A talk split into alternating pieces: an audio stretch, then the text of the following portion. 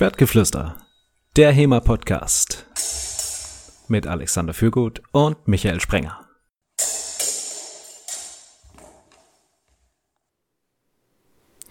Schwertgeflüster Folge 42.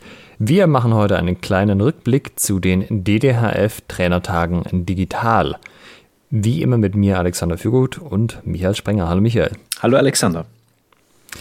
Michael, weißt du, wir sind jetzt schon an dem Punkt in unserer Podcast-Karriere angekommen, wo wir uns so denken, hey, mich würde da deine Meinung dazu interessieren, aber bevor wir das jetzt einfach so sagen und dann haben das nur zwei Leute was davon, die davon profitieren, äh, nehmen wir es doch einfach gleich auf und machen einen ganzen Podcast draus.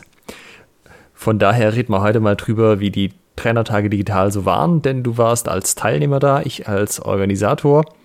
Äh, ja, wie das Ganze ablief und ob das irgendwie was ist, was man äh, so Corona denn weiter das erfordert, nochmal machen kann. Das erfahren wir heute in dieser Folge.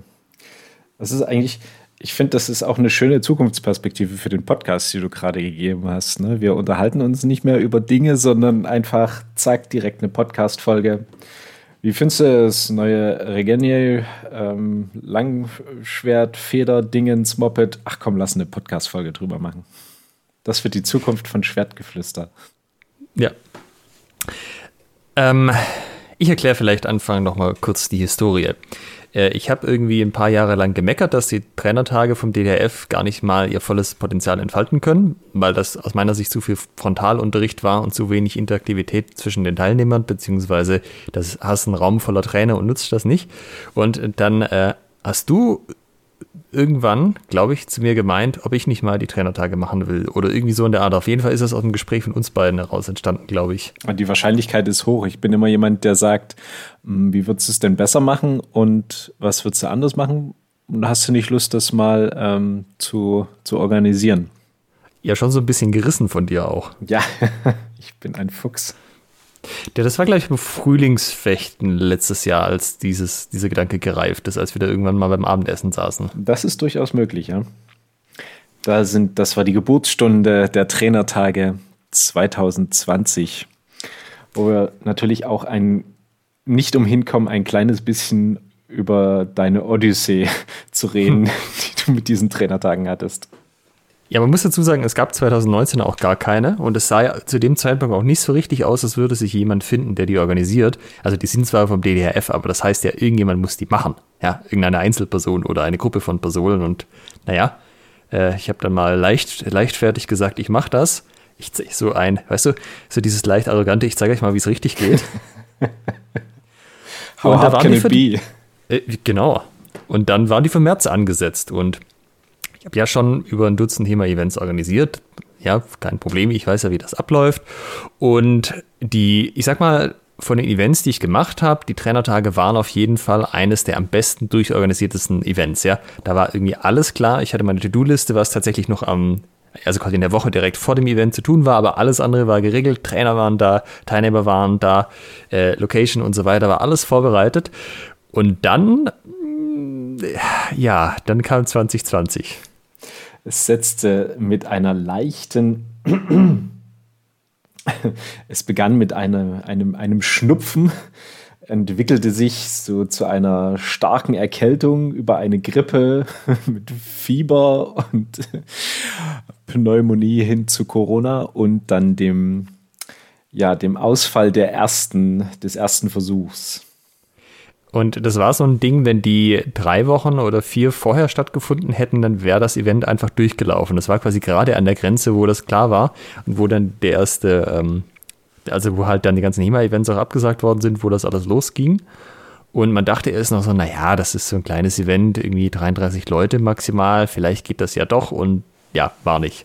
Dann haben wir gesagt, naja, verschiebt man das doch mal auf später ins Jahr, weil wer weiß, vielleicht findet man ja Medikamente oder Impfstoffe oder was auch immer. Wir packen das mal so spät ins Jahr, wie es geht. So, wo man aber vielleicht noch irgendwie ein bisschen einigermaßen okayes Wetter hat. Also so in den äh, Anfang November, Ende Oktober, quasi auf Halloween. Ja, es war eigentlich ein super Zeitpunkt rein formal. Und es sah ja über den Sommer auch alles ein bisschen besser aus, was die ganze Corona-Geschichte anging. Ja, wir hatten Hoffnung, die Trainertage stattfinden lassen zu können. Und äh, analog zum März war es dann wieder so, dass man den Zeitpunkt, wo die hätten stattfinden können, in Persona um so ungefähr drei Wochen verpasst hat. Hätten die drei Wochen früher stattgefunden, ähm, also zu dem Zeitpunkt gab es auch immer Events, dann wären die ganz normal durchgelaufen. Und halt, äh, wir wissen es ja alle, dann am äh, 1. oder 2. November, also an dem Montag, war ja dann der Lockdown Light äh, der Startschuss. Das heißt, ja, die, die waren dann gerade so davor, wo dann aber schon klar war, die Maßnahmen kommen und ja, alles ein bisschen schwierig wurde. Wir haben das Wochenende alle zu Hause verbracht. Oder vielleicht nicht zu Hause, aber auf jeden Fall die allermeisten Teilnehmer waren nicht in Ulm. Genau, weil das war so ein bisschen die Frage, also das war dann zwei, bisschen unter zwei Wochen vorher klar, dass sie auch das zweite Mal nicht stattfinden können. Und dann hatte ich mir vorher schon überlegt, also wenn das jetzt wieder nicht klappt, nochmal verschieben tue ich sie nicht, weil das kann es ja irgendwie nicht sein, dass du es immer so im Halbjahrestakt verschiebst und dann verschiebst du nochmal.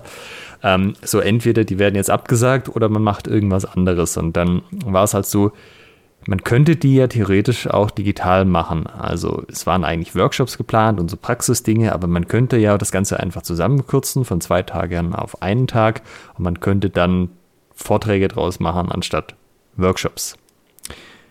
Und ja, ah, das war dann so ein bisschen wenn man es einfach abgesagt hätte, wäre nichts passiert, dann hätte ich ja die ganze Arbeit vorher umsonst investiert, die ganze Vororganisation. Und dann wäre das so in der Luft gehangen und einfach verpoppt. Und dann dachte ich mir, nein, ich mache mir jetzt noch den extra Aufwand, das Ganze nochmal spontan auf digital umzuschwenken, weil dann habe ich wenigstens diesen Abschluss hinten dran, dann äh, haben die zumindest in irgendeiner Form stattgefunden. Zumindest so ähnlich, wie ich mir das ursprünglich mal gedacht hatte. Ich war da voll skeptisch, als du das erzählt hattest, dass du die digital machen möchtest. Dann dachte ich mir, also ich kannte ja dann den, den Plan und dachte mir aber, na, ob das äh, eine gute Idee ist. Irgendwie diese Vorträge da, das, die basierten ja schon darauf, dass man irgendwie anwesend ist, dass man was zeigen kann, dass man äh, Leute auch irgendwie korrigieren kann und dass auch Leute irgendwie mal selber was machen, irgendeine Erfahrung machen. Und da war ich sehr, sehr skeptisch, ähm, ob das so sinnvoll ist, ob das hinhaut.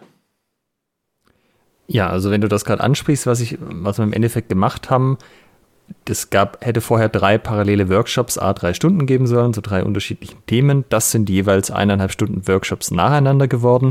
Es gab Kurzvorträge, einen davon hatte ich ja eh schon vorher auf YouTube veröffentlicht. Einer fiel weg und die übrigen vier wurden einfach quasi auch gehalten als Vortrag. Die, die Teilnehmereinheiten am Sonntag ähm, sind einfach komplett weg gestrichen worden, weil das ging halt nicht anders. Und aber den Open Space haben wir dann halt noch digital über Discord gemacht, also quasi ein freies Austauschformat der Teilnehmer untereinander. So war das dann ein Event, was samstags um 9 Uhr morgens losging für die Teilnehmer, für mich schon früher, weil wir noch einen Technikcheck gemacht haben und dann abends um 6 quasi vorbei war der offizielle Ende der Veranstaltung.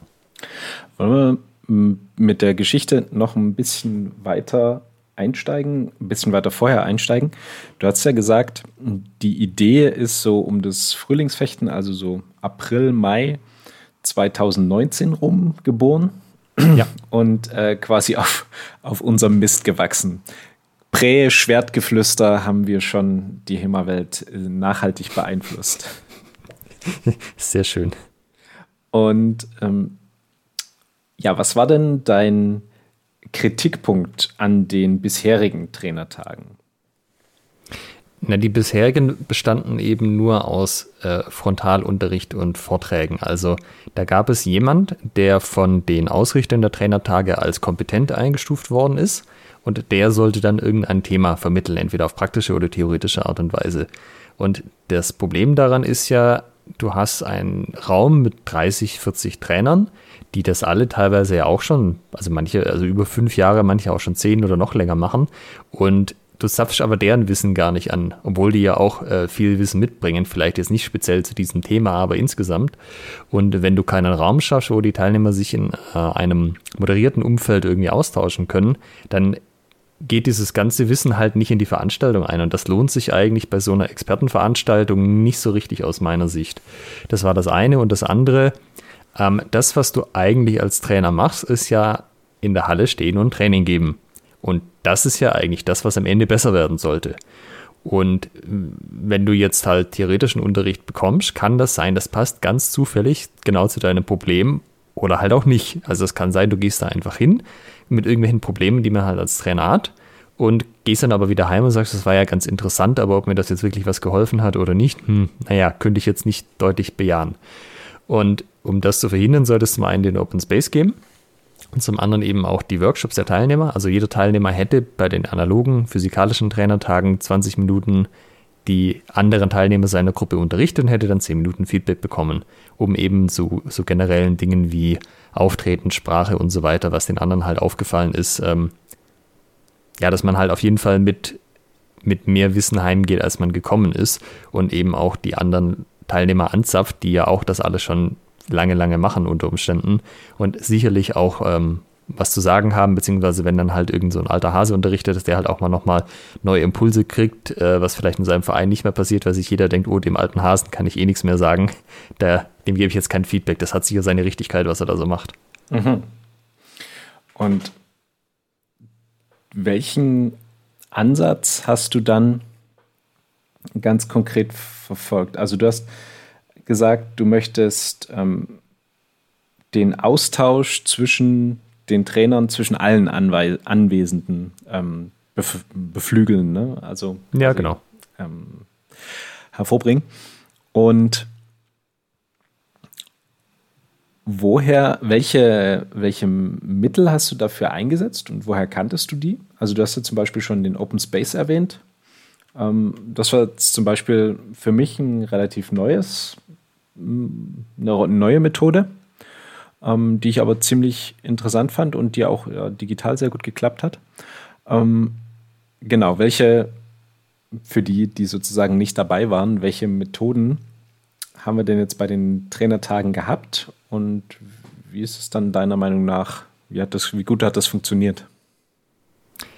Also bei den analogen wäre die Zeitaufteilung gewesen eben drei Stunden für diese initialen Workshops dann die restliche Zeit vom Samstag wäre der, wär der, Open Space gewesen. Immer nach Mittagessen hätte es Kurzvorträge gegeben, hauptsächlich zur Überbrückung auch von dem ähm, Fresskoma, Fresstief. Und der Sonntag wäre komplett für die Teilnehmereinheiten gewesen. Das heißt, zwei Drittel des Events wären Austausch der Teilnehmer untereinander gewesen. Mhm. Und die Workshops gab es vor allem deshalb, weil ich nicht davon ausgegangen bin, dass wenn es die nicht gibt, dass die Leute dann kommen, weil sie die anderen Formate nicht kennen. Das heißt, du brauchst irgendwas, um sie herzulocken dass du sie durch die Tür kriegst, dass sie dann die anderen Formate kennenlernen können, feststellen, wie wertvoll die sind, wenn sie, weil sie die halt vorher noch nie genutzt hatten. Ähm, genau, vielleicht erst zu den, zu den Teilnehmer-Workshops am Sonntag. Das habe ich äh, von den Trainertagen von Indes in Salzburg. Die haben das immer, also ich war da, glaube ich, die letzten fünf Jahre, sechs sogar, und die haben das jedes Mal so gemacht und das war halt jedes Mal sehr interessant, weil du über eine neue Perspektive auf dein eigenes Auftreten kriegst, auf deine eigene Art zu unterrichten, auch bei den anderen äh, immer sinnvolle Sachen beibringen konntest und das hat auf immer Impulse gesetzt. Und das wäre rein rechnerisch auch aufgegangen bei den, also bei 30 Teilnehmern war angepeilt. Und ja, gut, das kannst du natürlich nicht machen, wenn du das digital machst und den Open Space gab es aber noch digital.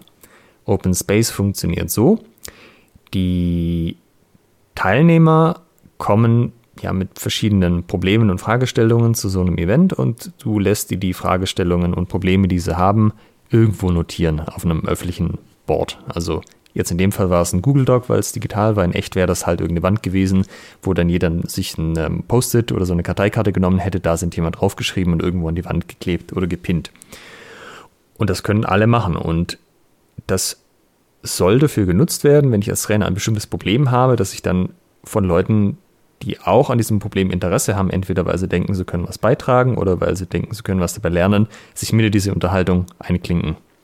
Das Ganze ist aber öffentlich, das heißt, jeder kann zu jeder von diesen Gesprächen gehen. Ähm, Jetzt digital war das so, dass wir das über Discord gemacht haben und dann gab es halt verschiedene Discord-Kanäle. Also es gab dann irgendwie acht Themen, die wurden halt auf die verschiedenen Kanäle verteilt. Es gab zwei Zeitslots nacheinander von jeweils einer halben Stunde. Und dann konnte man sich halt frei in jedes von diesen Diskussionen einbringen oder halt auch mal durchklicken. Also du kannst quasi einfach fünf Minuten in einer Diskussion zuhören, dann fünf Minuten in der nächsten, fünf Minuten in der dritten und so weiter. Oder du bist halt die ganze Zeit bei einer geblieben. Ähm, also und Woher kommt das? Das kenne ich von IT-Konferenzen. Das ist ein übliches Format, wie man da äh, bei den Teilnehmern. Also du hast ein bisschen das Problem, dass die Teilnehmer alle sehr spezielle Probleme haben und du die mit Vorträgen halt auch nicht abdecken kannst, aber andere Leute, wenn du da irgendwie ein paar hundert Leute hast, wahrscheinlich ähnliche Probleme haben, dass die halt ähm, so die Köpfe zusammenstecken können, wie sie sich da austauschen. Das wird aber auch für ganz viele andere Sachen verwendet, sobald du halt eine größere Gruppe von Leuten hast, die irgendwie ihre Probleme lösen wollen, aber halt auf eine moderierte Art und Weise. Selbst, selbst moderiert eigentlich. Und ähm, bei so einem, so einem Open Space, ich sag mal, das lief ja jetzt äh, sehr, sehr produktiv ab, wie wir das da hatten bei den Trainertagen. Also war zumindest mein Empfinden, alle ähm, Räume, in denen ich ähm, in denen ich mich, an denen ich teilgenommen habe, ähm, liefen super konstruktiv ab und ähm, hatte das Gefühl, dass es für den, der, den oder diejenige, die die Frage da formuliert haben, oder das, das Thema, auch zumindest ein bisschen was gebracht hat. Ähm, wie stellt man aber bei sowas sicher, dass das, also es ist ja frei, die Teilnehmer moderieren sich ja selbst. Also es gibt dann pro Raum nicht einen, einen definierten Moderator. Wie stellt man sicher, dass das nicht aus dem Ruder läuft? Also gerade in der HEMA-Szene, ähm, die ist ja dafür bekannt, auch mal, ähm, wie soll ich sagen, in Diskussionen etwas abzuschweifen. Äh, der Trick ist so ein bisschen, dass dadurch, dass du ja dein Thema frei wählen kannst und dass es mehrere Themen gleichzeitig gibt, sind die Leute nur bei dem, was sie auch tatsächlich interessiert, eben weil sie denken, sie können was lernen oder weil sie was dazu beitragen können. Das heißt, du hast da wenig so unbeteiligte Passanten und wenn dich natürlich ein Thema interessiert, und da machen Leute irgendeine Seitdiskussion auf, die überhaupt nichts mit dem zu tun hat oder irgendwie nichts beiträgt, ist die Chance natürlich höher, dass dann auch, sagen wir mal, eher schüchterne Charaktere einfach mal was sagen und dann sagen, hey, Leute, äh, das ist aber jetzt nicht das Thema, wollen wir vielleicht wieder über das eigentliche Ding reden. Und dadurch, dass du das normalerweise bei Konferenzen machst, ähm, hast du so eine gewisse Hürde. Also die Trainertage haben mir jetzt ja auch was gekostet. Das heißt, es waren nur Leute da, die zumindest so viel Interesse hatten, die 15 bzw. 20 Euro zu bezahlen, da dabei zu sein. Das heißt, diese Internet-Trolle, die eh nur unkonstruktiv ähm, rumlamentieren wollen, gehen nicht über diese Hürde. Und wenn doch, dann haben sie vielleicht doch tatsächlich ein Interesse an diesem Thema. Und wenn es halt einfach nur unterschiedliche Sichtweisen sind, die aufeinanderprallen, und es sind aber noch mehr Teilnehmer dabei, die ein Interesse haben, konstruktiven Diskussionen haben, dann regelt sich das irgendwie. Das ein, sind interessante soziale Effekte, die da zum Tragen kommen. An der Stelle seid noch erwähnt für alle, die nicht dabei waren, die Räume für den Open Space, die hatten auch Namen, die Alexander vergeben hat äh, die ich sehr, sehr, sehr amüsant fand. Also das waren fünf, kann man sich vielleicht denken. Zornhau, Krumpau, Twerhau, Scheitelhau und Schielhau. Und der sechste Raum, der leider nicht besetzt wurde mit einem Thema, das war der Sparren. Ich bin auch ein bisschen beleidigt, dass keiner sein Thema im Sparren besprechen wollte. Dabei ist das doch der bekannte positive äh, Abschluss in den Liegnitzer Durchstücken. Wenn ihr mal Interesse an einem Liegnitzer Dolchworkshop habt, sprecht uns gerne an. Wir machen ein gesamtes Wochenende nur zum Sparren. Okay, aber wir machen hier auch gerade irgendwie so ein, so ein äh, Sidequest auf, was gar nicht so viel mit den Trainertagen zu tun hat. Das war quasi der, der Open Space. Ähm, naja, du kannst ja, also die, du bist ja jetzt tatsächlich weitestgehend als normaler Teilweise dabei gewesen. Du hast halt noch einen von den Kurzvorträgen gehalten, aber ansonsten warst du ja einfach dabei. Ähm, magst vielleicht einfach mal deinen Eindruck schildern, wie du das ganze Event denn so erlebt hast, nachdem du ja auch ähm, anfänglich durchaus skeptisch warst? Also ich habe ein sehr, sehr positives äh, Resümee das hatte ich da auch schon geschrieben, also ich war äh, hellauf begeistert. Besonders die, deine Einleitung, ähm, das mit den, den Schwertgeflüster-Trainertagen einzuleiten. Das, ähm, war ich schon mal, da war der Tag für mich eigentlich schon, schon gerettet. Da hätte sonst was kommen können. Ich äh, hätte nicht mehr aufgehört zu grinsen. Ähm, es gab am Anfang drei Vorträge. Ähm, von Tom Brennauer, ähm, Alex Fürgut und äh, Lukas Mettligeur und von Tore Wilkins. Und Tom hat da im Prinzip so die Basics für, hm, ich sag mal, Vereins- und, und Schulgründung, ich sag mal, Gruppengründung ähm, präsentiert.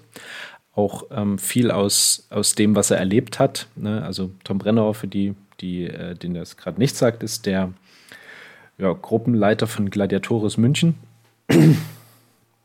und dem ganzen Konstrukt dahinter, was er, was er uns erklärt hat und ähm, auch die Gründe, wann man, äh, wann man welche Organisationsstruktur wählen muss oder Unternehmensstruktur. Ähm, das war durchaus interessant.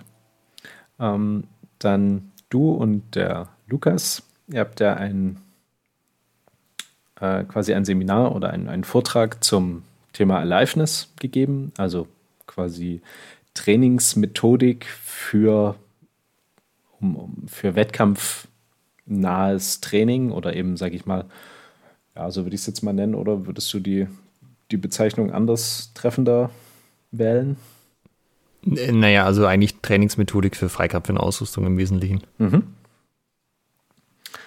Und der Tore hat ein Vortrag zum Thema Interpretation gemacht, wo es dann aber weniger um den,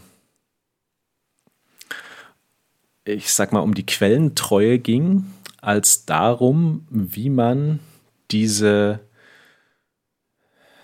ähm, diese Anleitungen, die man in den Quellen findet, biomechanisch korrekt oder was heißt korrekt, aber biomechanisch sinnvoll umsetzt und auf welche Punkte man achten muss bei so einer Interpretation, wenn es ums wirkliche Kämpfen geht. Also wenn man Kraft übertragen will, wenn man auch, ähm, in, also die, die, in den Quellen wird ja auch Schaden gemacht. Das heißt, die Interpretation muss auch irgendwie so gemacht sein, dass man mit der Aktion dann auch Schaden anrichten könnte. Und das fand ich auch super interessant. Äh, ich, äh, also bei mir sind Bone Stacking und rechte Winkel hängen geblieben. und jeder, der das noch nie gehört hat, fragt sich jetzt bitte was? Also, was macht er auf dem Friedhof? Also wer, wer nicht dabei war, also kann es nur empfehlen, die genannten Vortragenden doch mal einzuladen, einen ein Seminar, einen Vortrag, einen Workshop zu, den, zu einem der Themen zu halten. Super interessant. Dann war der Vormittag rum und auch die, der erste Teil des Nachmittags. Also den, pro Vortrag hatten wir anderthalb Stunden. Ja.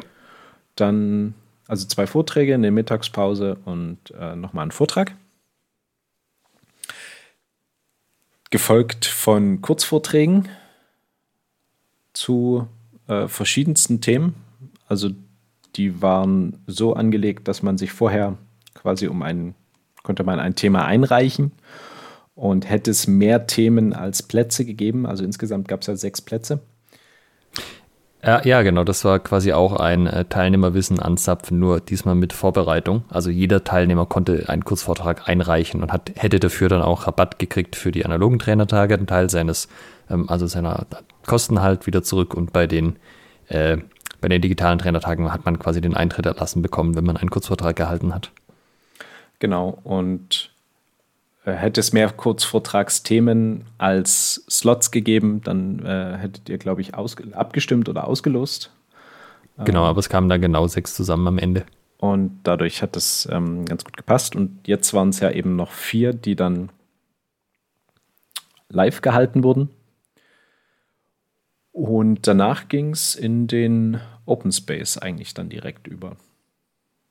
Ja, ja. genau. Ähm, auch die Kurzvorträge, super, super interessante Themen. Auch ähm, quasi genau dieser Wissenstransfer, den du angesprochen hast, finde ich, äh, der kam da sehr schön rüber. Und ähm, also ich habe da sowohl aus den, äh, ich sag mal, geplanten oder den großen Vorträgen und den Kurzvorträgen ähm, sehr, sehr viel mitgenommen und war erstaunt, wie gut ihr das hingekriegt habt, ähm, eure Themen in Vorträge zu gießen, die dann trotzdem noch interessant sind und wo du trotzdem noch einen signifikanten Wissensgewinn hast dabei. Also gerade euer Thema ähm, Freikampf in, in voller Ausrüstung, das jetzt in einen reinen Vortrag zu machen, ist natürlich äh, eine echte Herausforderung. Aber ich finde, das ist euch richtig, richtig gut gelungen. Also für die, die nicht dabei äh, waren, ähm, Alex und Lukas haben das sehr schön mit, mit Videos aufbereitet und da sehr Step by Step die Zuschauer und Zuhörer rangeführt, ähm, sodass man zumindest, man hat es zwar dann noch nicht selber machen können, aber man konnte es sehr gut nachvollziehen, was mit den einzelnen Schritten gemeint war. Ja, das war auch sehr cool, dass sich die äh, Workshop-Leiter darauf eingelassen haben. Also, ich meine, ich habe die ja im Endeffekt auch mit eineinhalb Wochen vorher angerufen und gemeint, hey, könntest du das auch digital machen? Und die mussten ja dann sozusagen auch von der Länge her sich auf weniger Zeit beschränken und auch versuchen, was was eben ähm, physikalisch normalerweise unterrichtet wird vor einem Raum von Leuten, wo man dann auch Feedback kriegt von den Leuten, ob das, was man gerade erzählt, gut ankommt oder nicht, halt auf den Vortrag umzustellen und ja, ähm, ja, haben sie aber alle darauf eingelassen, auch wenn das sehr spontan war. Ähm, aber ja, es ist eigentlich, also es haben sich alle große Mühe gegeben, das entsprechend rüberzubringen. Und für die Kürze der Zeit fand ich das eigentlich auch ähm, ziemlich gut, was dann letztendlich äh, rüberkam. Also in echt ist natürlich immer noch mal schöner, aber ich glaube dafür, wie man die Vorgeschichte des Events bedenkt, äh, äh, ist das schon eigentlich ziemlich gut gewesen, was das am Ende bei rumkam. Also auch ja. bei, den, bei den Vorträgen jetzt im Speziellen. Ich würde auch sagen, ich weiß nicht, ob ihr noch mal irgendwie eine Auswertung macht, aber ich denke, da dürfte auch für den Großteil der, der Trainer, die sich das angehört haben und angesehen haben, sehr viel bei rumgekommen sein. Ja, da bin ich auch am Überlegen, ob ich eine Auswertung mache, weil auf der einen Seite ist es ja immer ganz spannend zu wissen, wie das aussieht, aber auf der anderen macht man das ja in der Regel deshalb, weil man vorhat, das nochmal zu machen und dann halt irgendwie gucken will, wo die Schwachstellen waren für das nächste Mal. Aber also weder weiß ich, ob ich nochmal die, die, Trainertage organisiere, noch ob die dann digital stattfinden, weil eigentlich sind die ja als Präsenzevent geplant oder ob ich irgendwie abseits vom DDRF sowas in der Art nochmal machen möchte als digitales Ding oder so. Keine Ahnung, aber wahrscheinlich wäre es schon netter, die Daten erstmal zu haben, egal ob man sie dann äh, vollständig verwendet oder nicht. Hm. Ja, also hm, wer weiß, es geht jetzt vielleicht ja auf die nächsten x Jahre so, dass es immer irgendwie kurz bevor die Trainertage stattfinden können, äh, werden sie abgesagt und man muss sie digital durchführen wenn man dann ein gutes Feedback hat, was, was funktioniert hat und was opti wo man noch optimieren kann. Ist bestimmt in jedem Falle hilfreich. Was hattest du denn jetzt eigentlich erwartet von den digitalen Trainertagen? Also, du meinst, weil, ich, weil ich meinte, äh, dass ich äh, skeptisch war, ob das so, so, so gut klappt? Genau, also was wäre vorher deine Erwartungshaltung gewesen? Na, ich habe die Befürchtung gehabt, dass die ähm, diese Seminare als reine Vorträge doch ein bisschen zu trocken sind. Gerade mhm. so für anderthalb Stunden, dass man damit irgendwie schon die, die Leute ein bisschen verliert. Also ich finde, anderthalb Stunden sich zu konzentrieren, ist ähm, eine sehr große Herausforderung. Ähm, nicht umsonst sind Schulstunden irgendwie eine Dreiviertelstunde und dann hast du irgendwie zehn Minuten Pause weil es halt extrem schwierig ist, so lange konzentriert zu folgen. Aber ihr habt das alle sehr, sehr gut gemacht ähm, durch audiovisuelle Unterstützung und mhm. so ein bisschen häppchenweise. Also man hatte immer Phasen, in denen konnte man, ich will nicht sagen abschalten, aber da, da musstest du nicht voll konzentriert sein, du musstest nicht deine Aufmerksamkeit extrem da drauf lenken, sondern du konntest etwas aufnehmen, aber es war, ähm, naja, das war eine gute Portion, sage ich mal. Und dann gab es eben wieder Phasen, da musste sie sich konzentrieren und dieser Wechsel hat das sogar ganz, ähm, also im Prinzip wie ein, wie ein Live-Event habt ihr es schon äh, geschafft rüberzubringen. Alle, alle äh, vier, die ihr insgesamt wart, beziehungsweise alle drei Vorträge. Und bei dem Open Space, da wusste ich auch nicht, wie, wie das so funktioniert. Also ich kannte Discord bisher noch nicht als das Tool, was du ja dann dafür verwendet hast. Mhm.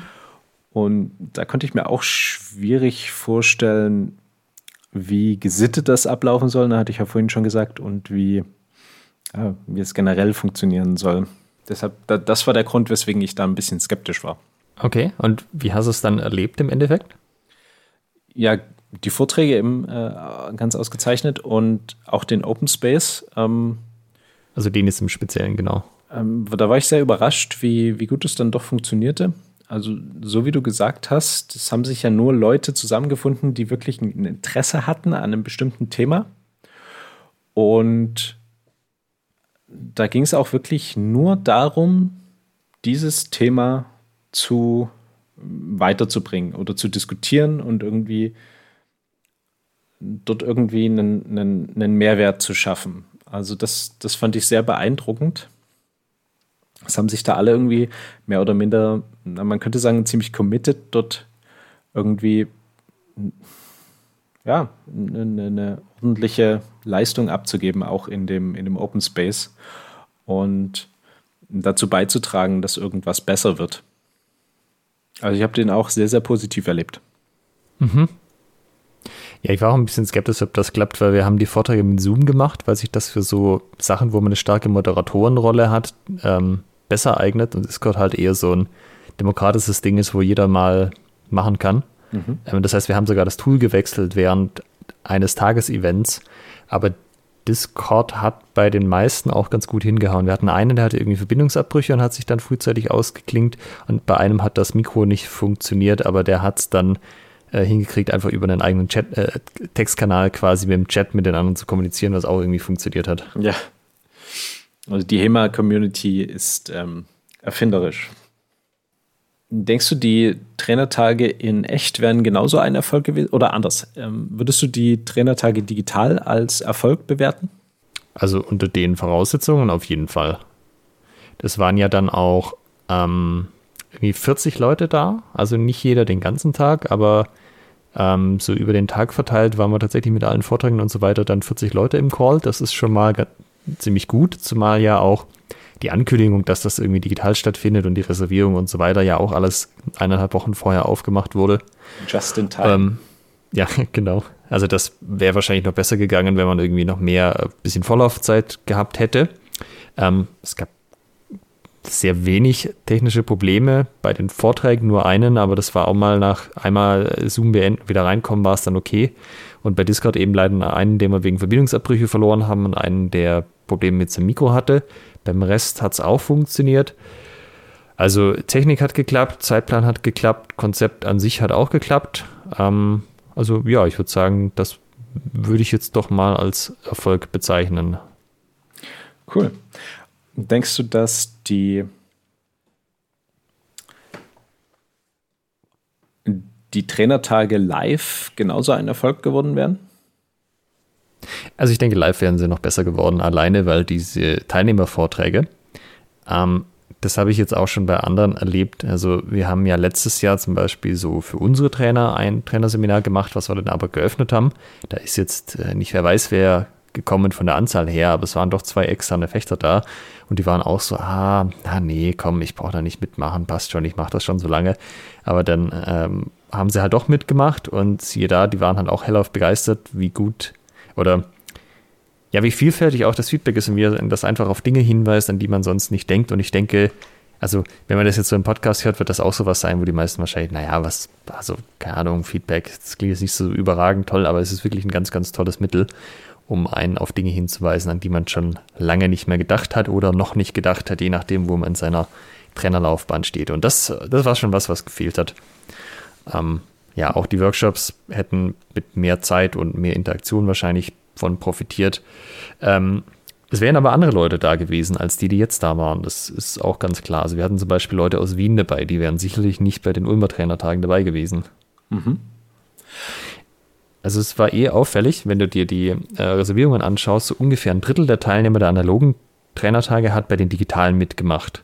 Und es war aber auch nicht viel Aufwand für die, weil deren alte Teilnehmergebühren hätte man einfach verrechnet, also hätten nicht mal eine neue Überweisung machen müssen.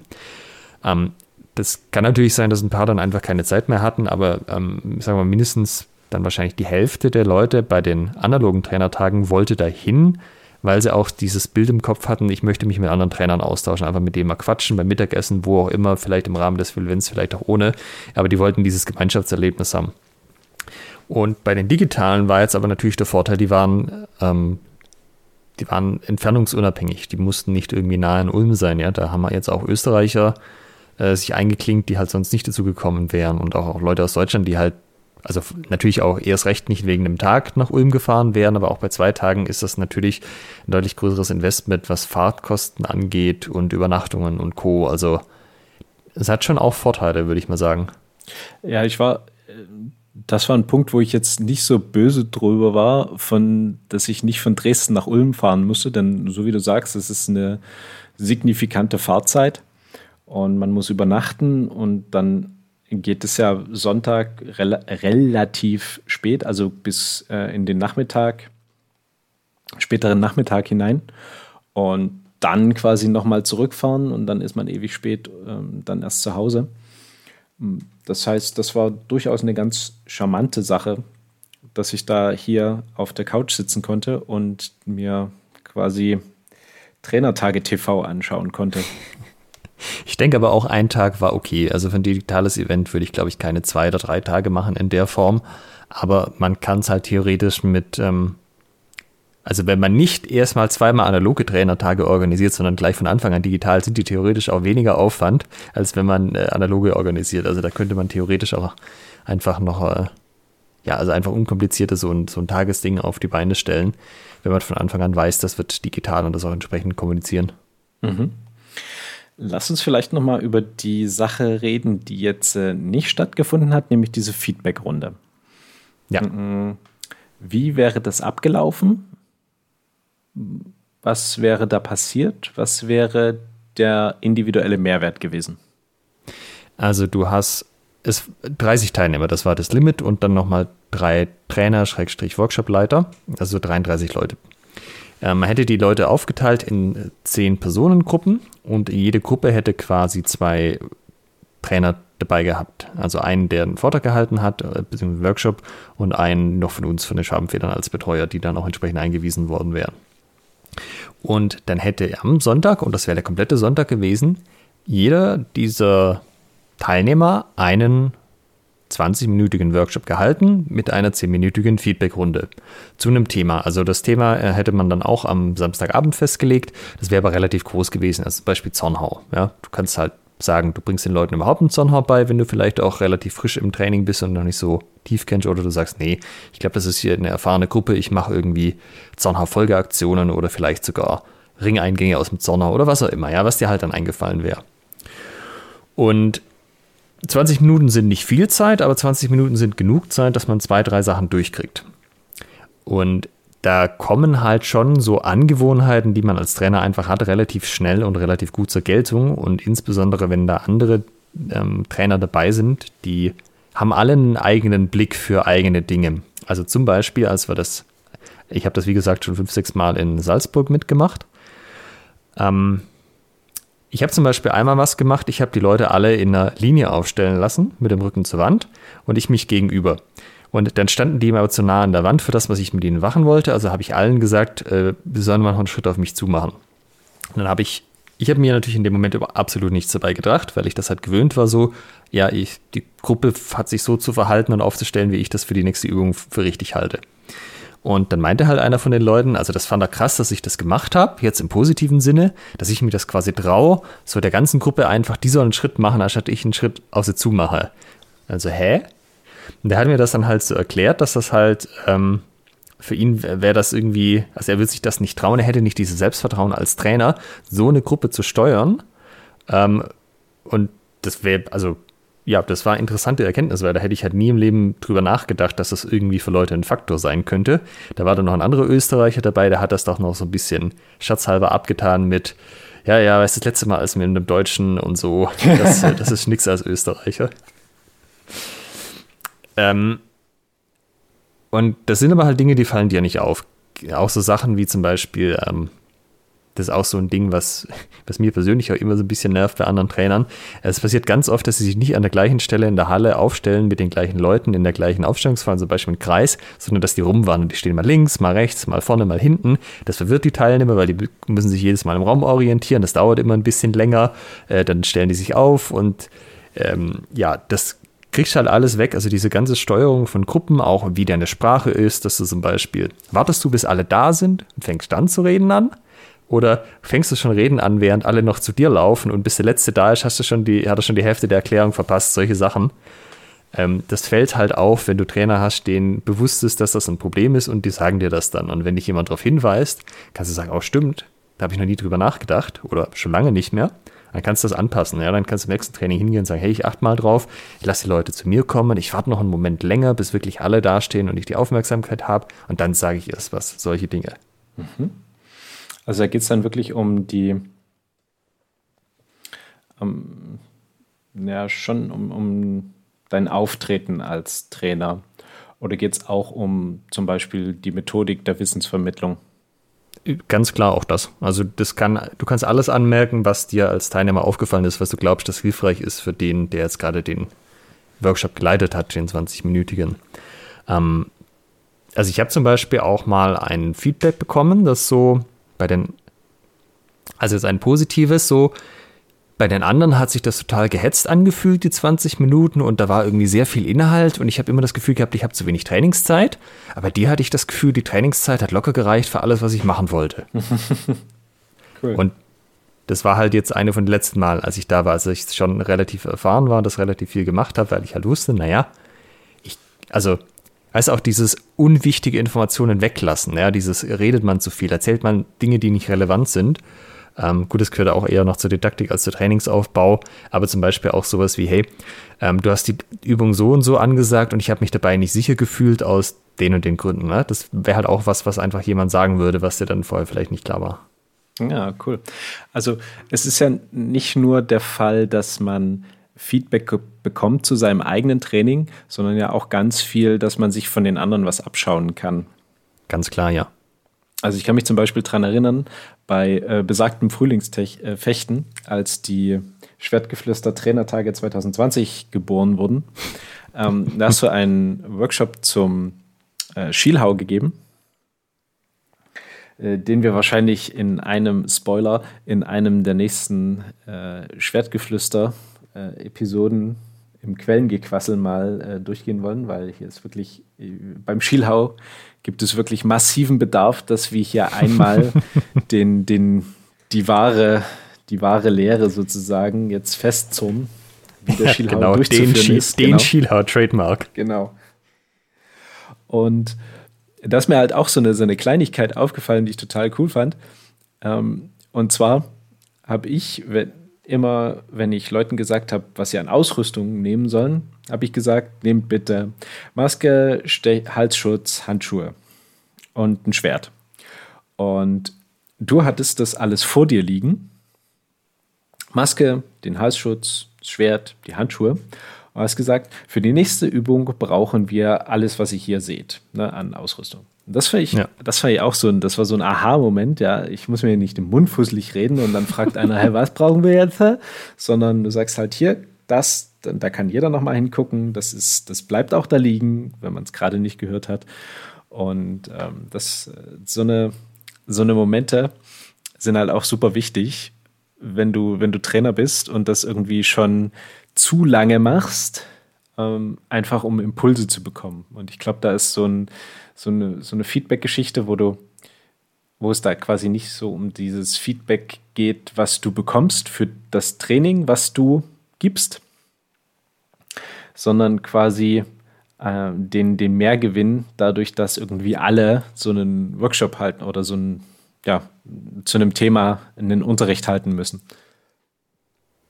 Ja, also du brauchst quasi auch ein vergleichbares Thema, dass du das halt eben auch machen kannst. Wie gehen andere Leute an das Thema ran? Also das kann auch ein bisschen enger sein, aber so prinzipiell dieses, jetzt haben wir, es sind ja dann zehn Leute pro Gruppe, ne? dann hast du zehn Workshops zum Zonha gehört und zehn unterschiedliche Perspektiven auf das Ganze, äh, sowohl was die Herangehensweise angeht, auch die Didaktik angeht, als auch den Inhalt angeht. Und das ist natürlich auch, wie du sagst, sehr wichtig und ähm, hilfreich.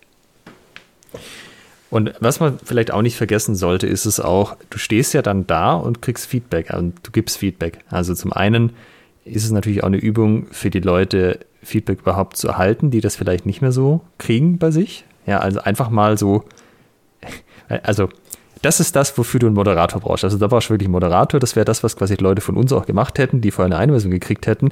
Wenn dann jeder anfängt er kriegt Feedback und dann anfängt, aber ja, das lag daran und das habe ich aus dem Grund gemacht und übrigens, dass dann jemand sagt, einfach mal zuhören, nicken, dich bedanken, dann mal ein paar Tage drüber nachdenken und dann überlegen, was du damit machst. Nicht rechtfertigen, sich nicht entschuldigen, einfach mal Klappe halten, zuhören. Das ist äh, am Anfang, glaube ich, auch sehr schwierig einfach Feedback, einfach ähm, Informationen einfach aufzunehmen und wirklich für sich selbst zu verarbeiten. Ne? Also nicht selbst Informationen daraus direkt wieder zu generieren und auszugeben. Ja, und du darfst halt auch nicht in so eine Abwehrhaltung verfallen, weil du dich dann auch mental natürlich zumachst und dich ähm, äh, eigener Verbesserung halt verschließt. Ja. Ich sag mal, Feedback bekommt natürlich jeder Trainer bei jedem Training, was er gibt, ähm, in verschiedensten Formen, also von seinen Trainierenden, sei das jetzt äh, wirklich in einer verbalen Variante, eben, dass man eine Rückmeldung bekommt, das war gut, das hat mir gefallen, das könntest du anders machen, was auch immer. Oder eben einfach, wie sie auf die Übung reagieren, wie wie die Gruppendynamik ist, wie sie der Übung folgen. Hast du Disziplin in der Gruppe? Hast du Disziplinprobleme? Ähm, all sowas ist ja auch eine Art von Feedback, die du bekommst als Trainer. Und ich glaube, das ist auch super wertvoll, dann erstmal in so einer Runde anfangen zu können, sich so ein bisschen seine, ähm, wie soll ich sagen, ein, ein, ein offenes Mindset zu generieren für Feedback genereller Natur, dass man auch in der Lage ist, äh, subtileres Feedback, was einem die Gruppe gibt, besser aufnehmen zu können und ähm, in besseres Training umsetzen zu können. Ja, das ist halt implizites Feedback. Wenn du explizites Feedback kriegst, kriegst du halt, wenn du Glück hast, auch mit, was in den Leuten vorgeht, in dem Moment, was du sonst schon nicht mitgekriegt hättest, eben weil die Leute über ihre Gefühle reden und dass sie sich zum Beispiel wohl oder nicht wohl gefühlt hätten, äh, haben bei einer Sache, die du gemacht hast, wie zum Beispiel, sie alle den Schritt nach vorne kommen zu lassen. Mhm. Wer auch immer die nächsten DTF-Trainertage hört und sich diesen Podcast anhört, kann ja mal überlegen, ob er das nicht bei sich mal probieren möchte. Der neue Standard ist gesetzt. Was würdest du denn jetzt sagen? Also wäre dir das lieber gewesen, wenn das ein zwei Tage Präsenzevent in Ulm gewesen wäre? Abgesehen von den ähm, äh, Strapazen drumherum, halt Anfahrt, Übernachtungskosten, ähm, wäre mir das durchaus lieber gewesen. Also ich finde, Sport machen lernt man am besten durch Sport machen. Und das geht immer noch am besten, äh, wenn man sich wirklich mit, miteinander trifft und da vor Ort ist. Und gerade dieser Feedback-Teil, der ähm, ist halt super wertvoll. Ähm, und das wäre, glaube ich, ein super, super wichtiger Teil gewesen. Wie ist es dann mit so Digital-Events? Ist das was, wo du sagst, naja, wenn es gar nicht anders geht, kann man das machen, so besser als nichts? Oder ist das ein, naja, das könnte sogar für echte Events eine Ergänzung sein, wenn es dann zum Beispiel einmal öfters stattfindet im Jahr als nicht oder so? Ah, das ist ein interessanter Punkt. Also ich denke, besser als nichts, äh, 100 Prozent. Also dieser digitale Trainertag ähm, hat einen signifikanten Mehrwert gehabt, auch für mich. Und war um Welten, also es wäre wirklich sehr, sehr schade gewesen, es wäre Verschwendung gewesen, das nicht durch, durchzuführen. Also es war mhm. digital auch ein super Event. Mm. Das ist ein interessanter Punkt. Kann man das als Ergänzung zu, äh, zu Präsenzevents sehen? Mm. Also ich fände das in der Tat mal ein interessantes Konzept, dass man, ob man sagt, man macht ein digitales Event mit Vorträgen und ähm, wie auch immer geartet und baut dann ein Präsenzevent darauf auf. Das heißt, die Leute die Teilnehmer können sich das vorher mal angucken, können den Vortrag hören, können Fragen dazu stellen, können sich mit der Materie schon mal ein bisschen beschäftigen, ne, kriegen vielleicht Literaturempfehlungen an die Hand, wissen dann auch schon ungefähr, was sie erwartet und können dann gezielter auch an den, an den Seminaren auf dem Präsenzevent teilnehmen. Also zum Beispiel hätten wir jetzt hier die drei Vorträge gehabt, jeder hat die gehört und jetzt kann jeder sagen, ah cool, ich möchte jetzt äh, bei dem Präsenzevent da und da an diesem Seminar teilnehmen und ich habe noch die und jene Fragen und ich möchte genau wissen, wie das und das funktioniert. Also ich glaube, den, den zusätzlichen Mehrgewinn ähm, kann man damit noch steigern. Okay, das wäre jetzt das Szenario, dass sie tatsächlich direkt aufeinander aufbauen. Was wäre, wenn es einfach ein zusätzliches Angebot dieser Art gäbe, was aber inhaltlich nichts mit dem äh, normalen Trainertage Wochenende zu tun hat? Hm. Ja, es wäre die Frage, was der Vorteil davon wäre. Also es müsste ja einfach eine, also da wäre ja nur der Vorteil, dass man nicht direkt vor Ort sein muss. Oder was siehst du darin noch für Vorteile? Außer, hm, dass die Leute keinen kein Stress mit der Anreise und der Übernachtung haben. Naja, es ist halt insgesamt eigentlich weniger Aufwand für alle Beteiligten, also natürlich für die Teilnehmer, aber auch für die Trainer. Ähm, wenn du das vorher weißt, wie gesagt, ja, wenn du es zweimal anders organisierst, dann ist es deutlich mehr Aufwand, aber wenn du zum Beispiel sagst, ähm, die Trainer müssen auch nicht anreisen, dann finden, und es ist nur ein Tag, beziehungsweise sie können sogar nur ihren eigenen Slot machen und dann einfach was anderes machen an dem Tag. Das erhöht zum Beispiel ja schon die Wahrscheinlichkeit, dass man irgendwie einen Termin findet, der allen passt. Mhm. Und selbiges, ähm, wenn du zum Beispiel sagst, ich muss keine Anreise bezahlen, weil die machen das von daheim aus, dann drückt das die Kosten. Dadurch kannst du es halt besser anbieten. Du kannst es besser skalieren, weil mehr Leute teilnehmen können. Also wir hatten ja jetzt eine Zoom-Lizenz für 100 Leute. Wenn da 100 Leute mitgemacht hätten, wäre das auch okay gewesen, wäre auch genauso gut gegangen. Ähm, und theoretisch kannst du natürlich die Sachen besser äh, zum Beispiel auf Video aufnehmen und veröffentlichen, weil das ja von Anfang an als so ein Vortragsmedium gedacht war. Also es gäbe schon ein paar Sachen, wo du sagen könntest, naja, wäre vielleicht auch besser, weil einfacher oder skalierbarer als so ein Offline-Ding. Beim Offline-Ding ist halt die, der persönliche Kontakt natürlich um Welten besser und du hast noch mehr die Chance, wenn das gut aufgezogen worden ist, ähm, sozusagen, dass ähm, das einfach noch mehr hängen bleibt bei den Leuten. So würde ich jetzt gerade sehen. Also du würdest das dann wie eine Webinarreihe sehen.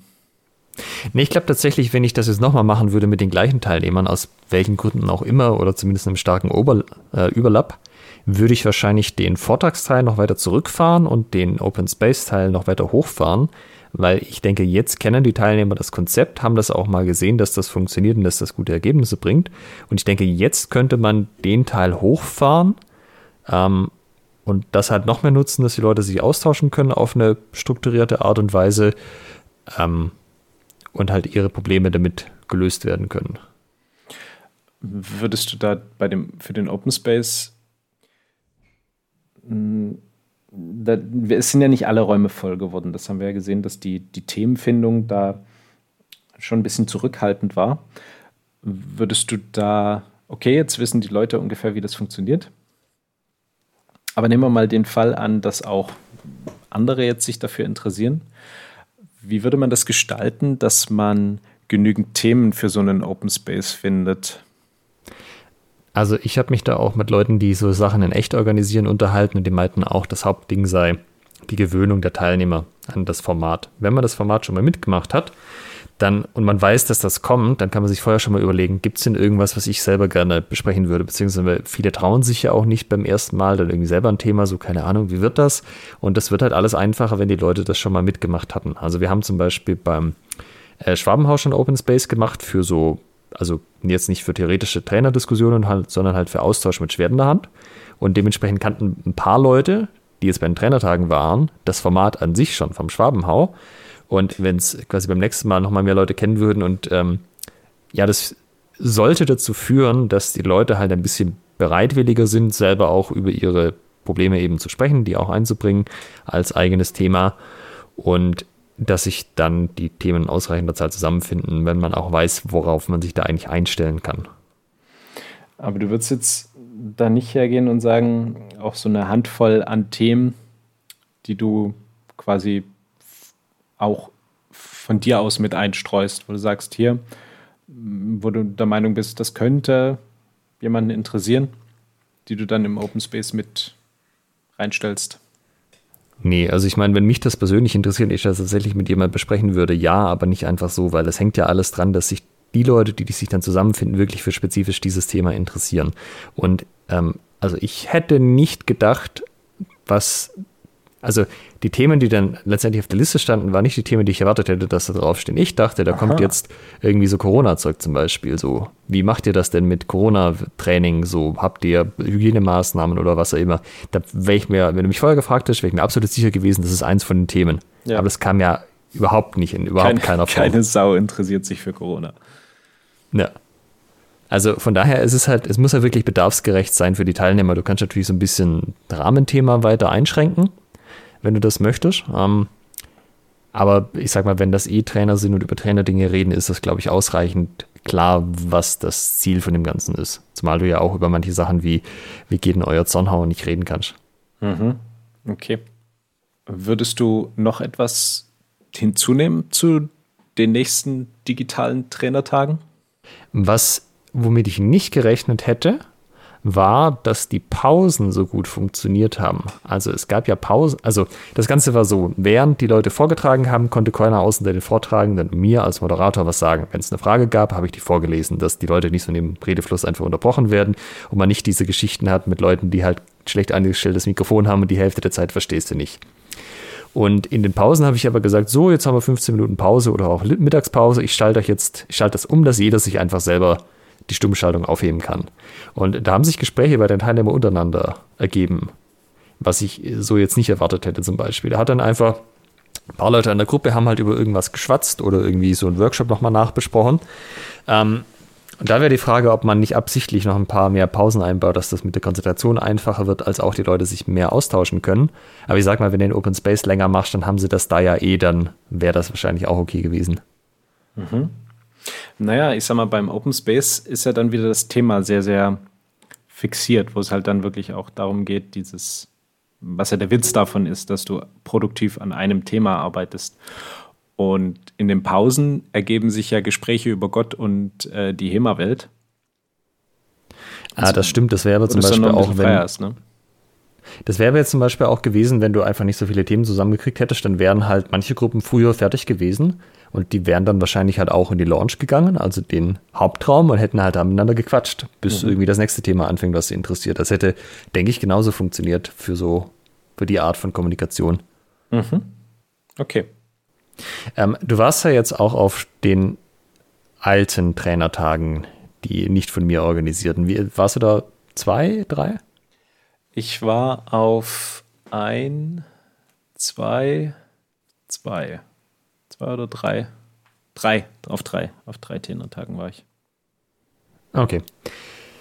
Und äh, ich meine, du kennst jetzt das Konzept, was stattgefunden hat, den Teil, und du kennst das, Kon also den Teilnehmer-Workshops-Teil, der am Sonntag noch hätte passieren sollen. Wenn du das jetzt vergleichst mit den äh, Trainertagen, also mit den alten, die stattgefunden haben damals noch, ist das irgendwie, also klang das jetzt nach einem besseren Konzept von dem, was du gesehen hast? Oder ja, nicht besser, das ist zu werten, aber sagen wir mal, das Ziel erreichen, die Teilnehmer besser einzubinden.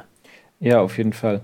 Also die alten, die alten Trainertage, die Prä-2020er Trainertage, ähm, haben ihr Ziel sehr gut erreicht, zu einem bestimmten Thema Expertenwissen zu vermitteln. Ähm, ich würde mal sagen, das war das, also oder anders gesagt, das haben sie erreicht und wenn das das Ziel war, da haben sie das sehr gut erreicht. Also es war immer so ein, ein gewisses Thema, worum die sich gedreht haben. Und dazu haben halt 1, 2, 3, 4 x Leute einen entsprechenden Vortrag, ein Seminar, was auch immer gehalten. Und man hat dann eben entsprechend Wissen mitgenommen, hat sich dann in den Pausen vielleicht mal irgendwie mit anderen unterhalten oder dann eben beim, beim Abendessen, beim gemeinsamen. Und den Teil hatten wir hier auch mit den Vorträgen. Ähm, das denke ich ist absolut äh, vergleichbar. Und dieser, dieser zusätzliche Informationsaustausch zwischen den Trainern, der war aber um, also der war bei den früheren Trainertagen so nicht gegeben. Also du hast dich natürlich mit jemandem unterhalten, aber halt mal mit einem oder zwei und hast auch nicht alle so gut kennengelernt. Gut, okay, jetzt in digitaler Form natürlich sowieso nicht. Ähm, aber das war schon, da war schon deutlich mehr Wissensübertragung zwischen den einzelnen Trainern und Trainerinnen gegeben. Also der, der Wissenstransfer war nicht nur unidirektional, sondern multivektoriell. Das war, das war schon gut. Und wenn ich mir das jetzt vorstelle mit dem, mit der Feedback-Runde in, in Realität, in Live, ähm, das ist, glaube ich, ein, so wie du es beschreibst, das ist ein unvergleichlicher Mehrwert. Mhm. Also ich würde mir wünschen, dass die, äh, wenn es mal wieder HEMA-Veranstaltungen gibt, die in, als Präsenzveranstaltung durchgeführt werden, ähm, dann würde ich mir auf jeden Fall wünschen, dass Trainertage auch mal in der von dir konzeptionierten Form als Präsenzveranstaltung durchgeführt werden. Ich glaube, das wäre wär richtig, richtig gut. Liebe Hörer, wenn ihr mal die DDHF-Trainertage durchführen wollt, dann schreibt doch dem info.ddhf.de oder so. Ja, das ist der, äh, der Vizebildung, der dafür verantwortlich ist. Äh, denn quasi Trainer, Ausbildung, Trainertage, Trainer, Wissensvermittlung fällt in den Bereich Bildung. Das heißt, ihr könnt, glaube ich, schreiben an missbildung.ddhf.de. Nein, an bildung.ddhf.de. Das wäre so zuzutrauen, dass es diese E-Mail-Adresse gibt. Besonders bei unserem Bildungsvize kann ich mir vorstellen, dass er die, dass er die eingerichtet hat. Ähm, was ich dich noch fragen wollte, war: Gab es für dich inhaltlich eine Überraschung bei den Informationen? Über alles, also über die Vorträge, ja, also, die Kurzvorträge und den Open oder Space. Ja, also wenn es die gab, was war, wenn es mehrere gab, was war die größte inhaltliche Überraschung? Ich meine jetzt nicht von der Struktur her, sondern von den Informationen, die wirklich ausgetauscht worden sind. Also was mich überrascht hat, ist, dass es eine und da kommen wir zu dem Punkt, dass man als Trainer, wenn man das zu lange macht, eine bestimmte Sicht hat.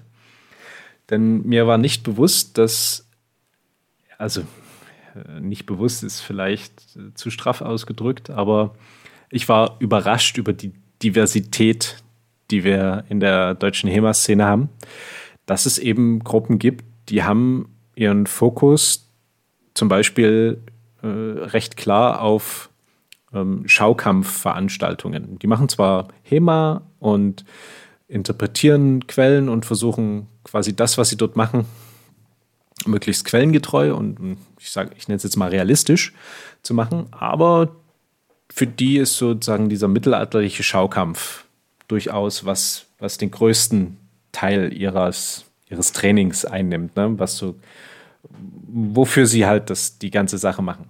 Und das äh, fand ich sehr überraschend, dass es eben, ja, nicht alle wollen äh, Turniere, Fechten und Freikampf machen. okay. Ja, also das ist ja schon so ziemlich das Weiteste, wie man davor weg sein kann sogar. Ja, für, für mich natürlich völlig unverständlich, aber nein, das fand ich, äh, fand ich sehr cool, weil auch die, ähm, die, die Trainer, die dann eben da aus dieser Gruppe oder der Trainer, der aus dieser Gruppe da berichtete, ähm, halt auch sehr schön rübergebracht hat, wie, wie viel Spaß denen das macht und dass sie dieses Hobby quasi mit HEMA, also quasi mit, mit Quellen, ja zusätzlich aufwerten können. Und ähm, das war, das war schon sehr, sehr interessant. Mhm. Spannend. Mhm. Und äh, Bone Stacking fand ich auch, also bester, bester Begriff. Dicke Props an Tore.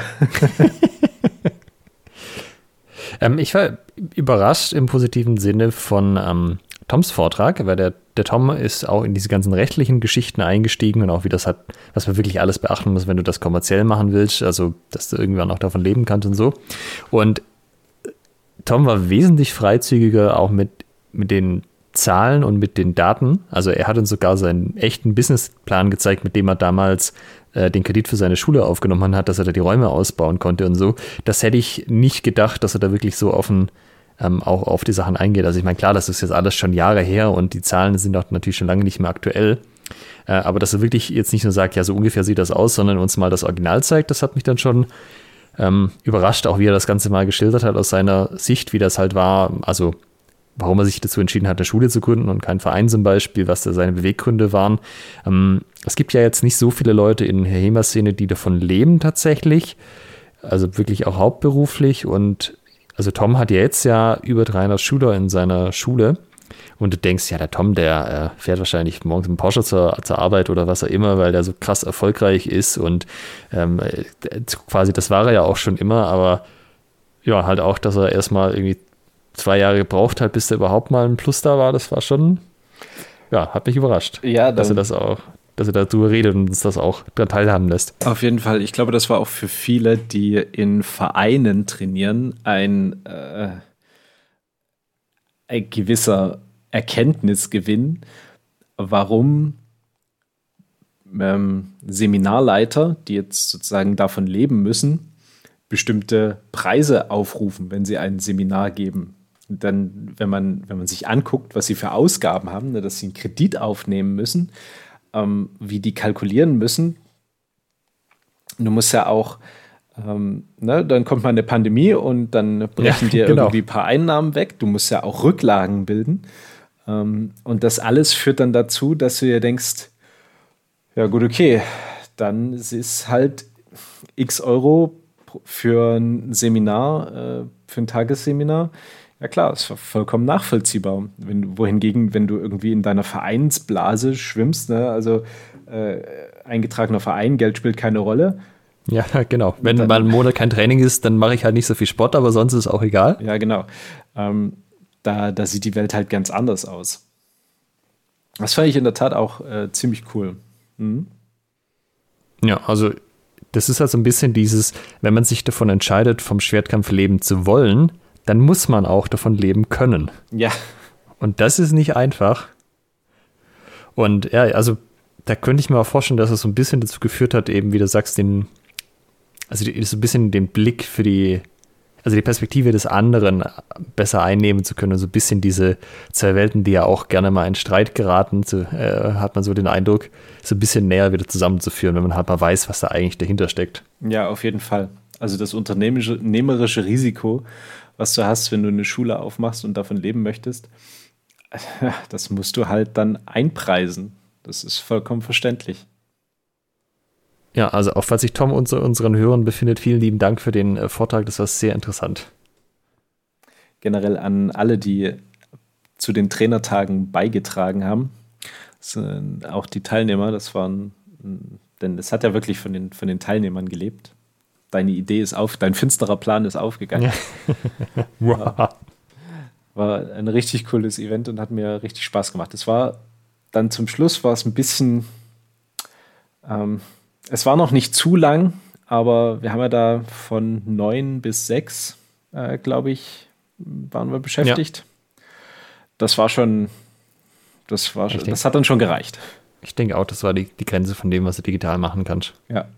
Na gut, man ja. könnte jetzt natürlich einen Ausblick geben, wie das da weitergeht, aber wie jetzt ja schon rauskam, 2021 kein Plan. Man weiß nicht, wer es macht, man weiß nicht, ob es jemand macht.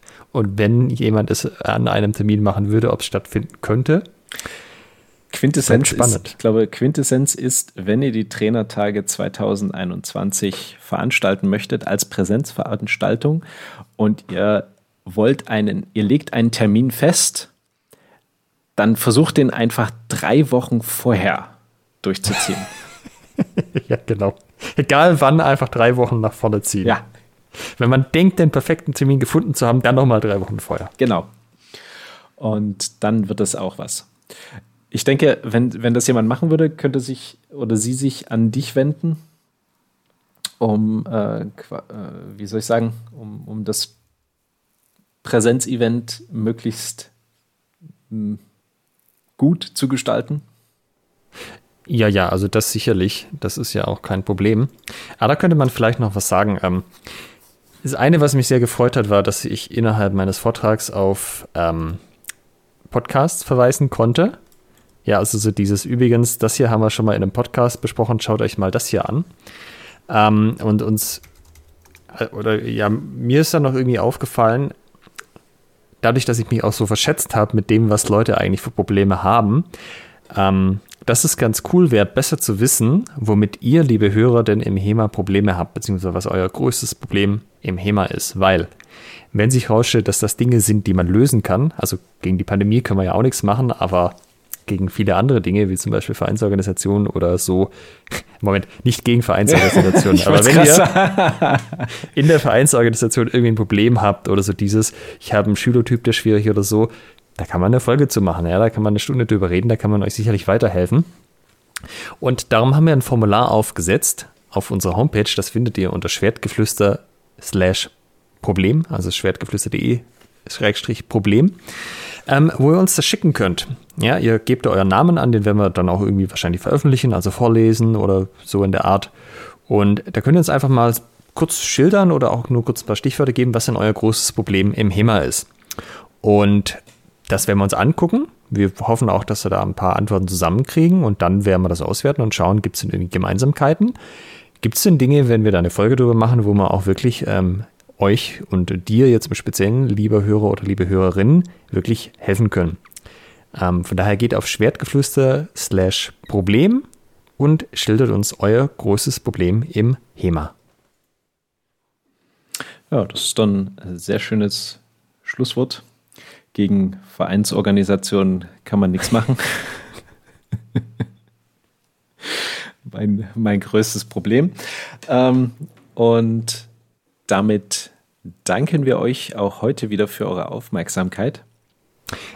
Ah, eine Sache noch. Es wird zumindest einen Teil der Vorträge als Video geben. Zum Ausstrahlungszeitpunkt dieser Folge sind die hoffentlich schon veröffentlicht. Wir packen die auch auf die Folgenseite beim Schwertgeflüster. Also wenn ihr auf schwertgeflüster.de geht und dann auf diese Folge hier, ähm, werdet ihr die finden können. Es ist nicht klar, ob es alle gibt oder nur ein Teil davon, aber es wird auf jeden Fall zumindest zum Beispiel meinen Vortrag weiß ich, den kann ich online stellen. Da gebe ich jetzt die Rechte, mir selber den online zu stellen. Äh, auch bei den Kurzvorträgen welche, ja. Also es wird Material geben von den Trainertagen. Von daher könnt ihr da mal reinschauen und schauen, ob vielleicht dann der, der Zauber des Events sozusagen über Video immer noch da ist. The Magic of the Trainertage. Äh, ich habe ja, ich habe bei meinem Vortrag leider verpasst, äh, auf diesen Podcast zu verweisen. Ob, ähm, also Alex hat mich dann noch danach darauf aufmerksam gemacht, denn ich hatte gemeint, ähm, also meinen Kurzvortrag findet ihr auch an besagter Stelle. Und da hatte ich dann darüber gesprochen, wenn ihr Probleme mit Ernährung habt, dann könnt ihr dies und jenes machen. Und natürlich könnt ihr auch eine Schwertgeflüster-Podcast-Folge zum Thema Ernährung euch anhören. Also, dass du das nicht gesagt hast, fand ich schon echt ein bisschen schwach. Ich habe es ja jetzt nachgeholt. Ne? Man kann sich ja immer verbessern. Gut, dann lassen wir es für heute auch gut sein und wir sagen Tschüss und bis zum nächsten Mal. Macht's gut. Tschüss. Ciao. In der nächsten Folge, liebe Hörer, haben wir ein Urgestein der deutschen HEMA-Szene zu Gast. Alexander Kiermeier wird mit uns über die Anfänge der deutschen HEMA-Szene reden und wir werden die Wahrheit erfahren, wie es damals wirklich war. Seid gespannt, hört rein.